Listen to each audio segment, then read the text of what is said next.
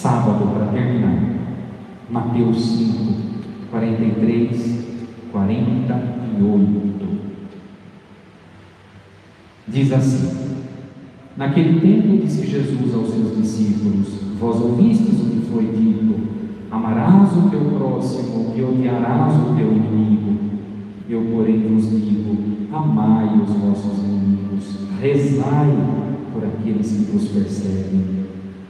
Assim vos tornareis filhos do vosso Pai que está nos céus, porque Ele faz nascer o sol sobre maus e bons, e faz cair a chuva sobre justos e injustos. Porque, se amais somente aqueles que vos amam, que recompensa tereis? Os cobradores de impostos não fazem a mesma coisa? E se saudais somente os vossos irmãos, o que fazeis de extraordinário? Os pagãos não fazem a mesma coisa? Portanto, sede perfeitos como o vosso Pai Celeste é perfeito. O ensinamento de Jesus é marcado por antíteses. Ouvistes o que foi dito, eu, porém, vos digo. Ele nos mostra o que nesse mundo é a lógica, e ele quebra com a lógica. Eu, porém, ensino diferente. Preciso superar a lógica humana da retribuição e da vingança. Somente o amor é capaz de transformar o ser humano de dentro para fora, curando as feridas mais profundas do coração e restaurando as relações para favorecer a paz. A fé cristã, nesse sentido, requer de nós coragem. A palavra virtude, em sua raiz, significa força, e essa força nos vem do alto capacidade de crer, de esperar, de amar, nos vem de Deus mesmo.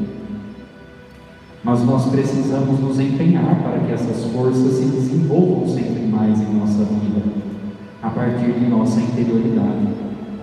Só os corajosos, revestidos da, da força dessas virtudes, são capazes de perdoar até os inimigos. O catecismo da Igreja Católica define a virtude é uma disposição habitual e firme para fazer o bem, é o hábito do bem. Fazemos o bem e o bem se tornou habitual na nossa vida. Permite à pessoa não só praticar atos bons, mas dar o melhor de si, com todas as suas forças sensíveis e espirituais. A pessoa virtuosa tende ao bem, procura-o e escolhe-o na prática. Amar somente os que nos amam é mais fácil. O esforço por amar os inimigos e rezar por aqueles que nos perseguem nos torna mais agradáveis aos olhos do Pai, que assim nos recompensará.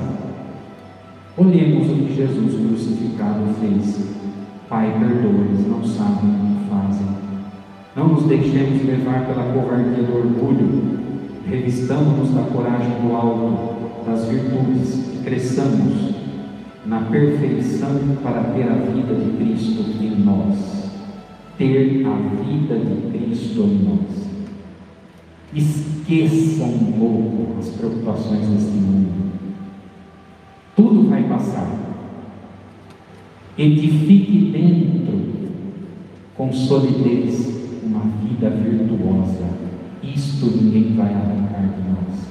Amor, fé, esperança são os nossos pilares de sustentação interior para vencer desertos, para avançar nas águas revoltas do mundo, para conseguir aquilo que por nós mesmos nós achamos não conseguir o perdão, a entrega da vida como Cristo fez.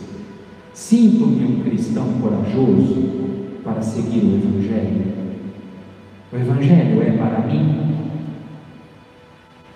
Lembram daquela passagem onde Jesus olha para os discípulos, talvez com tristeza, e disse assim: Vocês também vão querer ir embora como os outros? Aquela passagem que dizem para Jesus: Mas essas palavras são muito duras, quem as pode seguir? Esforçai-vos pelas coisas do alto. É estreita a passagem, mas vale a pena. E não estamos sozinhos. Busquemos, busquemos, sem desistir. Sou capaz de perdoar meus inimigos e perseguidores, pedir a graça de crescer nas virtudes teologais, fé, esperança e caridade. Virtude teologal, porque esse nome, porque vem de Deus. Não é mérito nosso ter fé. Ele nos dá a semente da fé. Ele nos dá a semente da esperança. Ele nos dá a semente do amor. Já estão em nós estas três virtudes pelo batismo. Ah, eu não tenho fé, para ter. Talvez seja uma sementinha que esteja ainda perdida, mas tem, porque é graça sobrenatural. Ele te deu. Não é decisão sua. Você não escolheu ter. Pelo batismo, Ele te deu. Estão infusas aí no seu coração. Aí eu não sou capaz de ter esperança. É, é sim, uma sementinha que está aí. Ela talvez precise se desenvolver, mas ela está aí.